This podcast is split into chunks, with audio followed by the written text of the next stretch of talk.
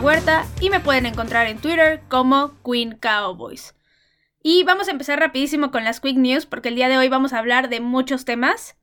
Primero, el miércoles se contrató al defensive end Everson Griffin. Se firmó con un contrato de un año. Él es un veterano, proviene de Minnesota y es uno de los pass rushers más efectivos que hay actualmente en la liga. Del impacto que va a tener en el equipo hablaré en otro episodio, así que por el momento voy a dejar el tema ahí.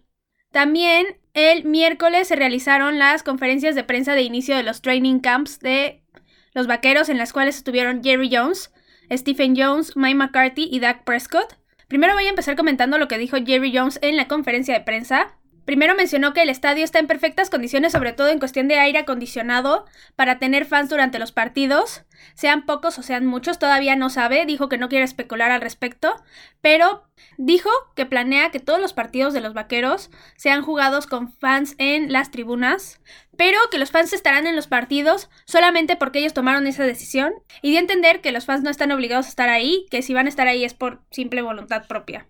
De tener fans en los estadios, yo ya había dado mi opinión al respecto y creo que es un terrible error porque tú no controlas dónde estuvieron los fans o cómo llevan ellos su seguridad, si se están cuidando o no. Y para mí es solamente poner en riesgo a personas de una manera innecesaria. Pero ya sabemos todos, es obvio que la NFL y los dueños van a ver por su dinero y por su economía. Y creo que por eso las declaraciones de Jerry Jones van en ese sentido. Pero bueno, dejando de lado este tema, luego en la conferencia de prensa, Stephen Jones habló sobre las negociaciones del contrato de Dak Prescott y mencionó que aunque no se haya llegado a un acuerdo, que eso no cambia la forma en cómo ven a Dak, que ellos siguen pensando que es el coreback del futuro para el equipo y que van a seguramente llegar a un acuerdo en un futuro no tan lejano. Y posteriormente pasó justo Dak Prescott a hablar y dijo que por el momento ya se olvidó de las negociaciones, que lo único que le está importando ahorita es el presente y está enfocado solamente en llevar a su equipo a la victoria. Además mencionó que está convencido de que su futuro será con los Vaqueros de Dallas y que va a ser jugador del equipo de la Estrella Solitaria toda su carrera. También mencionó que por el momento se va a estar hospedando voluntariamente en el hotel que está enfrente de The Star en Frisco, Texas, que es justo donde están todas las instalaciones de los Vaqueros para los entrenamientos, junto con 90% de los jugadores del equipo y les voy a traducir exacto lo que dijo, que fue que el equipo más sano es el que ganará. Y estoy completamente de acuerdo con las declaraciones de Dak Prescott. Como ya había mencionado yo en el episodio donde daba mi alternativa para que se pudiera jugar la temporada de forma segura, yo les decía que para mí la forma más sencilla de tener a los jugadores sanos y estar completamente seguros de que se están cuidando bien y que están tomando las medidas necesarias para no exponer a sus compañeros y a todo el staff del equipo sería tenerlos concentrados en un mismo hotel, completamente cerrado para la franquicia, ya que sería la forma más sencilla de asegurar su salud y al final es mucho más eficiente que ponerles una pulsera o andar simplemente poniendo fe en los jugadores de que sí se van a estar cuidando. Luego, por último, el coach Mike McCarthy mencionó algunos cambios de las posiciones, sobre todo en la línea ofensiva. Dijo que quiere que las posiciones de titulares de la línea ofensiva ya estén aseguradas lo antes posible. También mencionó que Connor Williams, el que es guardia izquierdo, actualmente no va a poder estar al 100% en los entrenamientos ya que acaba de pasar por una cirugía y que por lo tanto se empezará con Joe Looney en la posición de centro y se moverá a Connor McGovern a la posición de guardia izquierdo. Y esas fueron todas las quick news de hoy y ya vamos a entrar en el tema porque es súper extenso, el cual es lamentablemente hablar de la temporada anterior, lo cual fue como todos ya saben, o si no, pues se los digo, un fracaso para el equipo.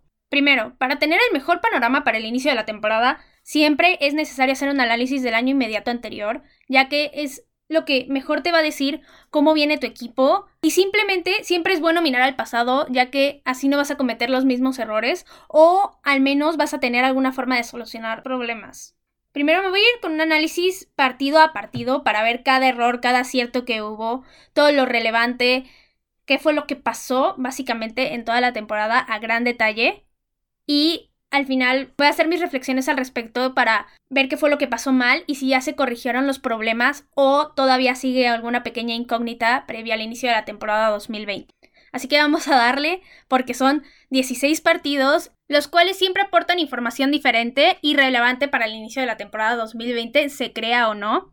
Así que vamos a empezar.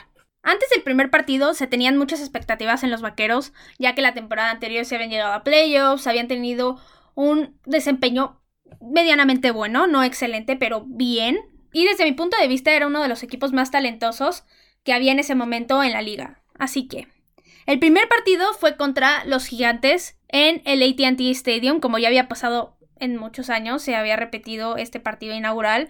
Así que este partido primero es súper importante porque es el que te ayuda a demostrar cómo vienes, si realmente eres contendiente para tu división, para el Super Bowl incluso. También hace notar alguna de tus debilidades, pero tus fortalezas al mismo tiempo.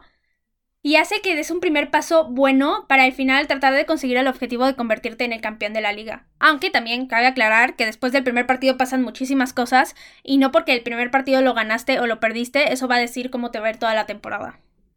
Entonces, el marcador fue 35-17 a favor de los Vaqueros. Este fue el partido ideal para los Vaqueros. Lograron demostrar que traían una muy buena ofensiva, que podían parar, no en todos los drives, pero sí en la mayoría a, la ofensiva del equipo contrario, que podían convertir puntos, que podían ser dominantes y al final conseguir una gran victoria sobre cualquier rival. Este fue en particular un partido excelente para Dak Prescott, del cual tuvo 405 yardas y 4 touchdowns. Y aparte, fue una victoria muy importante ya que era un rival divisional y siempre es bueno ganar el primer partido contra cualquier rival divisional ya que ese te va abriendo el camino para convertirte en el campeón de la división y así obtener tu pase a los playoffs. Entonces, los vaqueros se colocaron 1-0, todo iba bien, y la siguiente semana se enfrentaron a Washington, pero ahora en Washington. Primer partido de visitante, igual un rival divisional, entonces el partido seguía siendo bastante importante para ganar. Primero empezó muy lento el partido, los vaqueros empezaron perdiendo 7-0, pero de inmediato lograron recuperar el control y terminaron consiguiendo la victoria con un marcador de 31-21. Este fue el primer partido de más de 100 yardas para Zeke en la temporada y aparte Dak Prescott consiguió 3 touchdowns. Fue una victoria que empezaba a posicionar a los vaqueros como el favorito para ganar la división ya que le había ganado a dos rivales de la misma división y mostraba su superioridad sobre todo ofensivamente y que era muy difícil detenerlos si estaban en el campo de juego. Entonces, los vaqueros se posicionaron 2-0, todo va muy bien. Debemos recordar que los primeros dos partidos hablan mucho del desempeño del equipo que se va a desarrollar en la temporada y por lo tanto si un equipo se coloca 2-0 es bastante bueno y si un equipo se coloca 0-2 la mayoría de las veces indica cosas muy malas y que no van a lograr llegar a los playoffs. Luego la siguiente semana fue contra Miami. Este era el primer enfrentamiento contra un equipo fuera de la división. Y aparte, Miami en ese momento no estaba en su mejor forma. Y era un partido que absolutamente deberían de ganar los vaqueros, ya, que eran superiores en todos los aspectos. El partido se dio completamente a favor de los vaqueros y terminaron ganando con un marcador 31 a 6.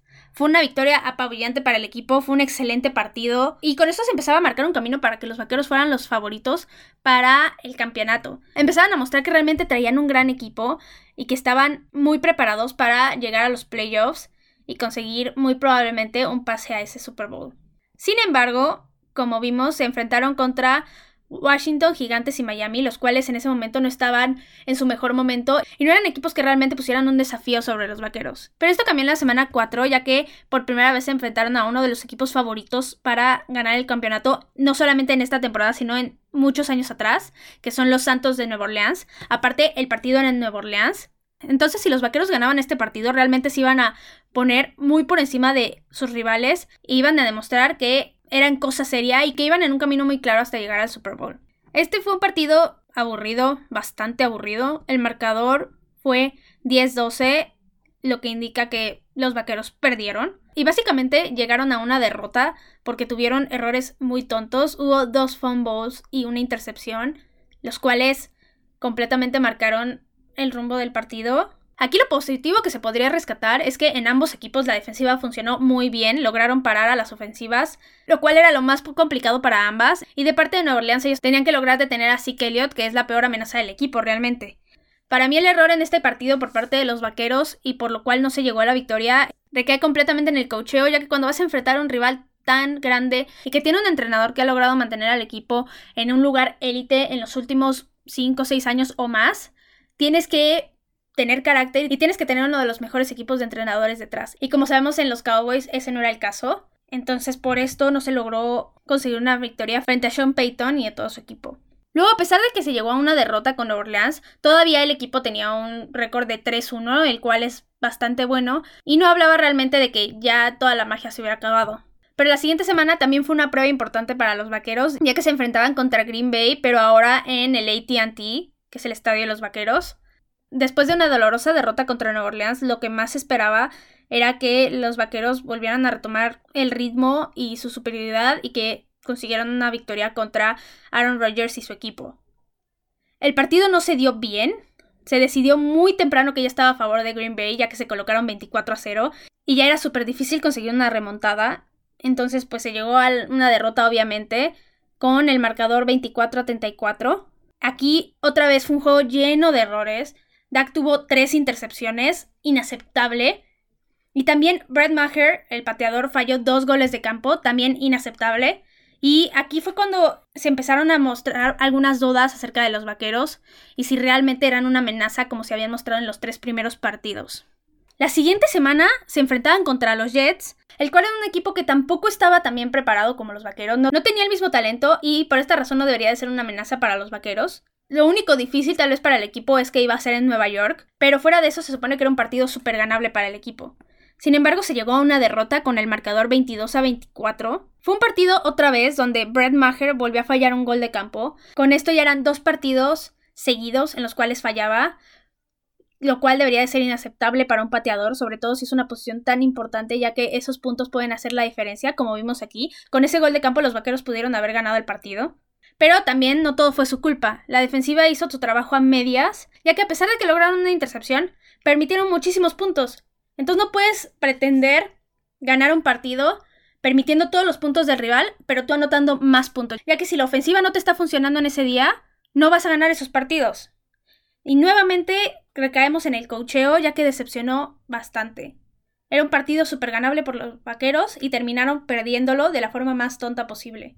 Entonces, después de este partido, ya se colocaba la marca 3 ganados, 3 perdidos, y se empezaban a poner las cosas difíciles para el equipo. Sobre todo porque la siguiente semana enfrentaron a las Águilas de Filadelfia, el último rival divisional que les faltaba enfrentar, y realmente la amenaza de la división, ya que ni los gigantes ni Washington traían el nivel para poder competirle a los vaqueros, digámoslo así.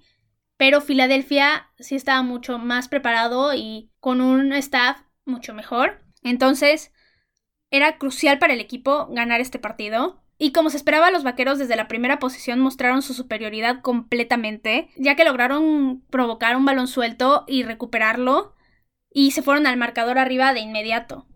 Entonces el partido quedó con un marcador de 37 a 10, lo cual le daba la victoria al equipo. Fue una victoria muy buena y que volvió a demostrar que sí eran un equipo serio y que podía tener posibilidades para llegar a la postemporada.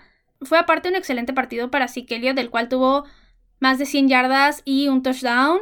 Y con esto las esperanzas volvieron en el equipo y los vaqueros se volvieron en el absoluto líder divisional en el momento ya que habían ganado los tres partidos contra los tres rivales divisionales. Y ya con esto se iban a la semana de descanso más tranquilos y sin el peso en la espalda de tener que volver a remontar y ganar partidos, ya que seguían siendo líderes divisionales y tenían la marca ganadora todavía.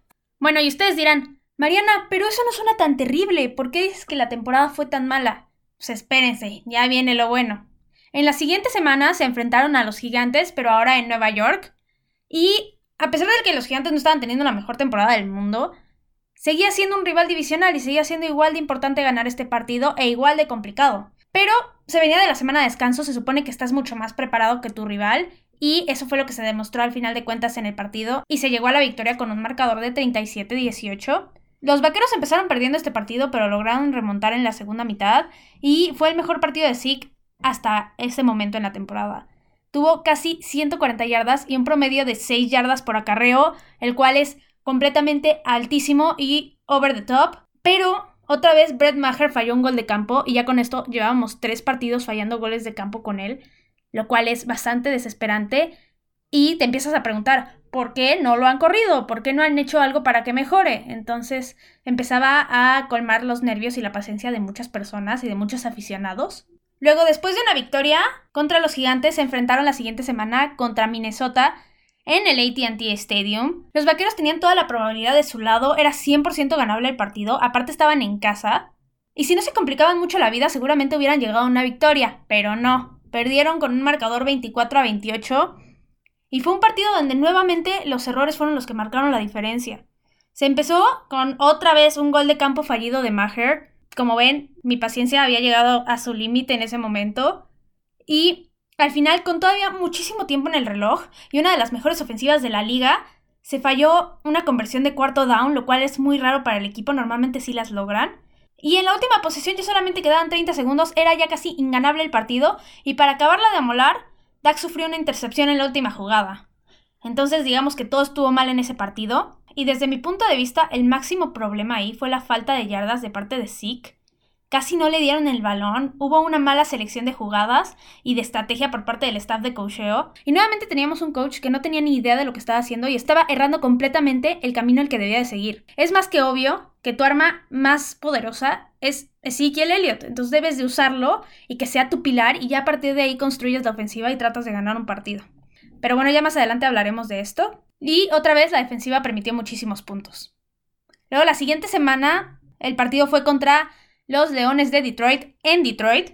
Y después de la decepcionante derrota contra los vikingos, lo que se deseaba era una victoria y se logró con un marcador 35 a 27. Este fue un gran partido de Dak con casi 450 yardas y 3 touchdowns, pero nos presentamos otra vez con el problema de que la defensiva permitió muchos puntos. Y como dije, no siempre puedes conseguir victorias permitiendo todos los puntos del mundo pensando en que tú vas a anotar más. Al final se consiguió mantener una marca ganadora de 6-4 después de este partido. Luego la siguiente semana venía un rival difícil, que eran los Patriotas, y aparte el partido era en Nueva Inglaterra, y aquí yo lo llamaré el comienzo del declive donde todo empezó a derrumbarse y empezó a ser un desastre. Les voy a contar primero por qué. Se consiguió obviamente una derrota con un marcador de 9-13. Como se puede ver en el marcador fue un partido bastante malo y fue aparte un partido que generó muchísima tensión.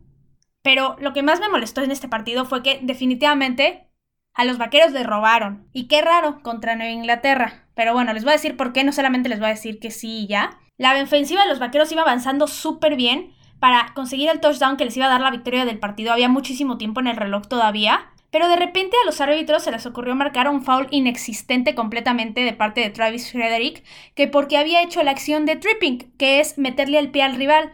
Esto nunca pasó. Mostraron en ese momento en la transmisión en vivo el video, la repetición, le hicieron zoom. Y el pie de Frederick estaba perfectamente bien posicionado y súper lejos del rival, pero se les ocurrió marcar esto a los referees. Y con esto mandaron 10 yardas para atrás a los vaqueros y no lograron conseguir obviamente avanzar más. Y otra vez, qué raro que los árbitros volvieron a ayudar a los patriotas. Pero ese es un tema que yo ya no quiero tocar. Me pone muy de malas. Y como pueden ver, me molesta mucho que se hagan trampas y que no se hagan nada hacia los árbitros, cuando definitivamente es obvio que se equivocan. Pero bueno, para acabarla también en ese partido, Brett Maher volvió a fallar otro gol de campo y todos los aficionados se quedaron así como de, bueno, ¿qué sigue haciendo ahí ese señor? Porque siguen manteniendo a ese pateador ahí, pero bueno, ya llegaremos al momento en que lo corrieron, afortunadamente. Después los vaqueros se enfrentaron contra los Bills en el ATT. Era el partido de acción de gracias, el cual es un momento muy especial para el equipo. Es una tradición ya y conseguir una victoria era súper necesaria y más siendo en una ocasión tan especial y en casa. Pero al final se llegó a una derrota muy frustrante. El marcador quedó 15-26 la ofensiva de los vaqueros no logró capitalizar en ninguna de las series, lo cual fue completamente decepcionante, ya que se supone que era de las mejores ofensivas en ese momento. Aquí otra vez, Brett Maher falló dos goles de campo, ahora no solamente uno, dos. Y con esto, si hacen la cuenta, podrán ver que eran bastantes ya. Hubo aparte dos errores de Doug Prescott, tuvo un fumble y una intercepción. Y aparte, otra vez nos volvimos a encontrar con el problema del mal manejo del partido por no darle el balón a Zeke Elliott. No sé por qué en ese momento los coaches, en especial Garrett, obviamente, no entendía que su mejor arma era darle el balón a Ezequiel. Es el que te va a abrir las puertas y el que te va a hacer sentar las bases para lograr una victoria de la forma más fácil posible. Con este resultado ya se ponía muy en riesgo el pase de los vaqueros a los playoffs y se ponían con una marca 6-6, pero no todo estaba perdido aún. La siguiente semana el partido fue contra Chicago en Chicago y era completamente indispensable ganar este partido para poner un poco de tranquilidad en el equipo y no estar tan preocupados en que tuvieran que ganar todos los partidos siguientes para pasar a los playoffs. Entonces, el marcador quedó 24-31, otra derrota. Y no sé cuántas veces voy a repetir esto en este podcast, pero Brett Maher falló otro gol de campo. Y yo no puedo creer que lo hayan mantenido ya tanto tiempo ahí. O sea, después de fallar tres goles de campo lo debieron de haber corrido. Porque si no puedes tener un pateador que te logre los puntos fáciles, ¿para qué lo tienes ahí, la verdad? Y otra vez en este partido la defensiva permitió muchísimos puntos y obviamente fue lo que contribuyó a que se llegara a la derrota. El siguiente partido fue contra los Rams en el ATT y aquí ya era totalmente indispensable ganar. De conseguir una derrota ya las posibilidades de playoffs eran casi nulas, iba a estar muy cerrado contra Filadelfia entonces, si se conseguía una victoria, todavía tenías ese chance de poder asegurar los playoffs. El marcador quedó 44-21 a favor de los vaqueros. Al fin se consiguió una victoria. Fue apabullante aparte. Yo le echo la culpa, por decirlo así, a que decidieron otra vez regresar a lo que sí funciona. Darle el balón a Ezequiel, que corra. Y fue un partido en el que el juego terrestre fue tan indispensable que tanto Ezekiel Elliott como Tony Pollard tuvieron un partido de más de 100 yardas ambos. Y Zeke Elliott con dos touchdowns y Tony Pollard con uno. También en este partido Dak Prescott tuvo un excelente desempeño y consiguió dos touchdowns. Y ya después, por fin, después de tantos goles de campo fallados por parte de Maher, el equipo lo corrió y contrataron para el resto de la temporada a Kay Forbat, el cual solucionó estas fallas, ya que tuvo un récord perfecto de 10 goles de campo de aquí a que terminó la temporada.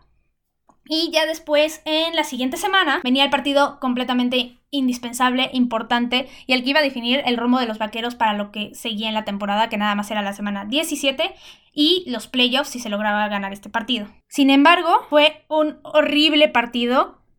Quedó el marcador 9 a 17, obviamente los vaqueros perdieron, y no tomaron otra vez el juego terrestre como prioridad y aquí es donde en serio yo nunca entendí por qué seguían manteniendo a Jason Garrett como el head coach del equipo. En serio, era malísimo, no tenía inventiva, se la pasaba tratando de hacer cosas que según iban a sorprender al rival, pero que eran completamente predecibles. Yo creo que no hay una ofensiva más predecible que la de los Vaqueros en ese momento. Y obviamente aquí se terminó la temporada para los Vaqueros. Perdieron y ya no había forma de pasar a los playoffs, era completamente nula la posibilidad.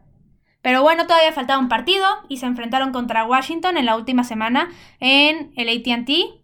El marcador quedó 47-16 a favor de los Vaqueros. Fue completamente apabullante la victoria y disminuyó un poco el mal sabor de boca de no haber pasado a la postemporada. Pero aún así, todos los aficionados analistas que seguimos a los Vaqueros quedamos completamente decepcionados y sobre todo yo creo que fue porque el equipo está lleno de talento, uno de los equipos más talentosos en la NFL y que te quedes con una marca de 8 ganados, 8 perdidos, por favor, es una temporada completamente echada a la basura, mediocre.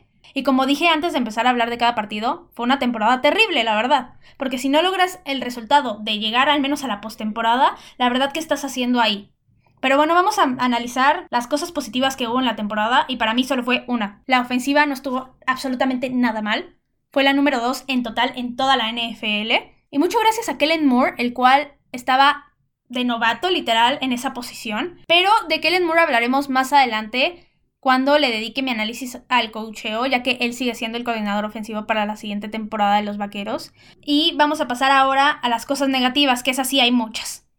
Primero, ya les dije, el desperdicio del talento que tenía el equipo en ese momento. No puedo creer que no se haya logrado más con eso.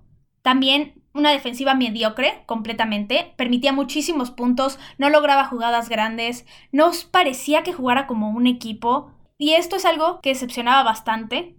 Otro error que vi fue que se deshicieron de Brett Maher demasiado tarde en la temporada. Como les dije, después de haber fallado los primeros tres goles de campo, lo debieron de haber cortado. Estaba haciendo perder al equipo muchísimos puntos que pudieron haber resultado en victorias y en darle mucha más confianza al equipo. Pero para mí, lo que fue el problema más grande y que había sido un problema que venían arrastrando desde hace muchos años, si no es decir que 10, fue el mal coacheo nuevamente en esta temporada. Otra vez Garrett demostró que no tenía la capacidad de dirigir a este equipo. Para mí, desde el momento en que lo pusieron de head coach, me dije a mí misma, van a ser años muy difíciles porque este cuate no tiene la capacidad para hacerlo.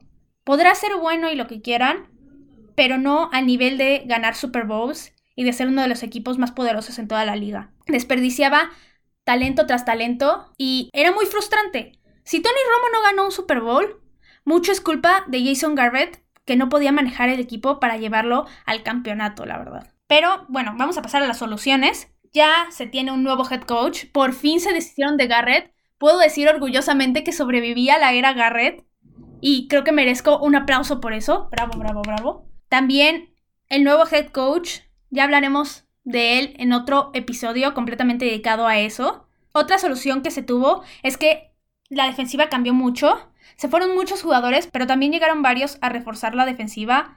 Entre ellos están Trevon Dix, que es novato, es cornerback, Dantari Poe, Jaja Clinton Dix, entre muchos otros, el más actual Everson Griffin, como dije, y también de la defensiva hablaremos en otro episodio más a detalle. Y por último, otra solución que se tuvo es que ya hay un nuevo pateador en el equipo, que es Craig Surlane. Él es proveniente de los Rams y me parece uno de los pateadores más certeros en este momento en la liga. Ah, y también Cabe mencionar que se aumentó el talento del equipo con el draft. Y con esto quiero cerrar mi análisis de la temporada 2019. Fue bastante amargo volver a checar los partidos y ver lo decepcionante que fueron algunas de las derrotas, pero era necesario para abrirnos el panorama para esta nueva temporada, la cual viene con todo, va a ser una temporada muy rara por el COVID, pero no dudo que nos dé muchas alegrías por parte de los vaqueros, ya que trae muy buen equipo, créanme. Pero si no me creen, más adelante voy a sacar todo el análisis que se necesita de absolutamente cada parte del equipo para estar completamente listos para el inicio de la temporada 2020.